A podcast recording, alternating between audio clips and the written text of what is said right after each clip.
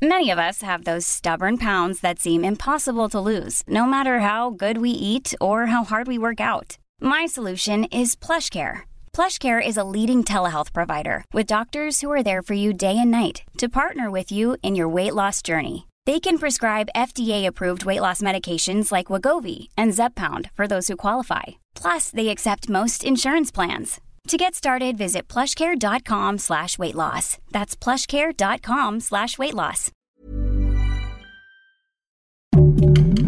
Heraldo Podcast, un lugar para tus oídos. Seremos una guía para que tu salud sea lo importante. Los mejores tips y consejos en Punto Saludable.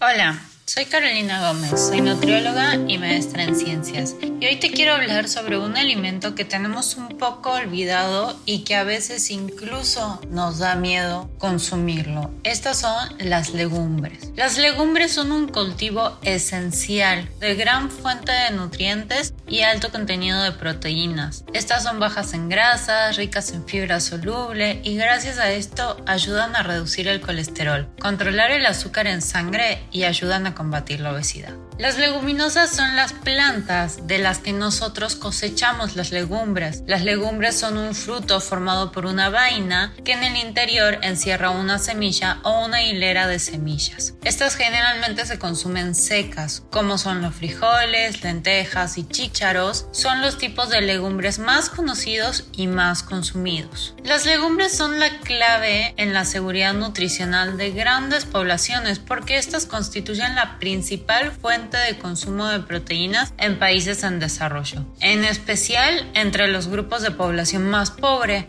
ya que son baratas, fáciles de conseguir y obtienen de estas una fuente de energía y proteína. Por lo tanto, se me hace que es muy importante destacar ciertos puntos de la composición nutricional y los beneficios que nos trae el consumo de estas legumbres. Por ejemplo, en cuanto a las proteínas, entre las diferentes legumbres el contenido oscila entre un 20 hasta un 40% de proteína. Yo sé que es conocida su deficiencia en algunos aminoácidos, por lo que podemos escuchar que las legumbres no nos van a dar una proteína completa. Pero se ha logrado obtener una proteína completa al combinar las legumbres con cereales. Por ejemplo, cuando nos hacemos un taquito de frijol, cuando comemos eh, arroz con frijoles o el arroz primavera que también le ponemos chícharos, podemos eh, obtener una proteína completa similar a las que obtenemos de los alimentos de origen animal. Otro punto a destacar es que son de bajo índice glucémico. Esto nos va a beneficiar a nuestra salud porque no nos va a producir unos picos de glucosa al terminar de comer, por lo que se pueden incluir en la dieta de las personas que son diabéticas y en la dieta de aquellas personas que tienen riesgo de enfermedades cardiovasculares. Además, en personas que presentan obesidad,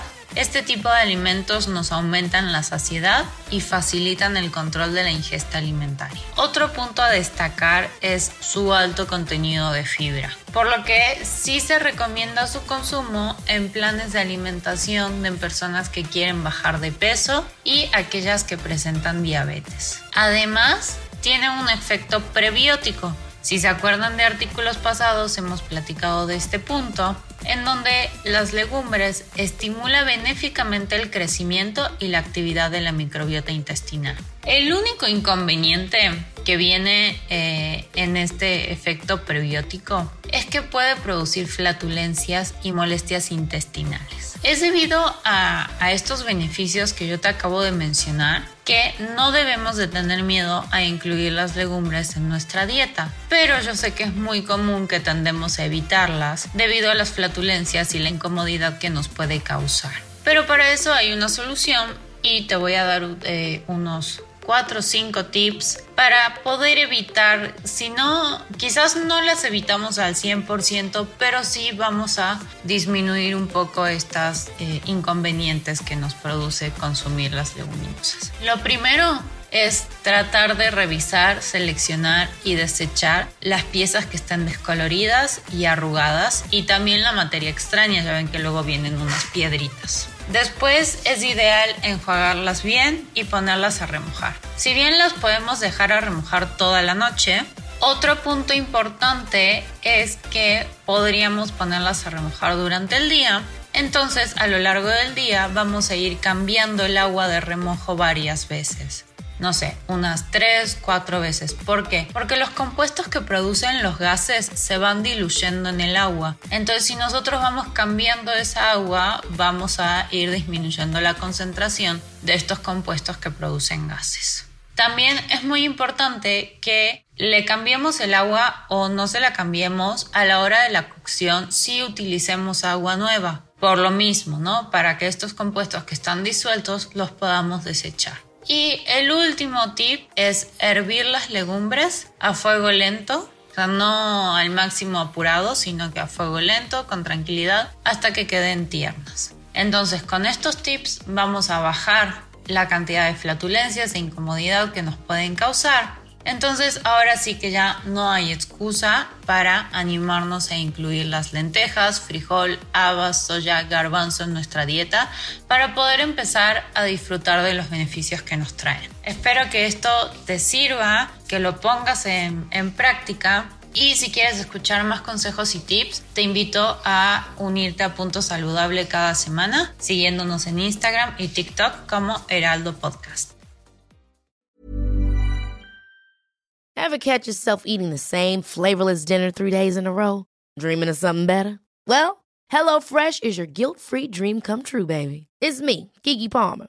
Let's wake up those taste buds with hot, juicy pecan-crusted chicken or garlic butter shrimp scampi. Mm. Hello Fresh. Stop dreaming of all the delicious possibilities and dig in at HelloFresh.com. Let's get this dinner party started.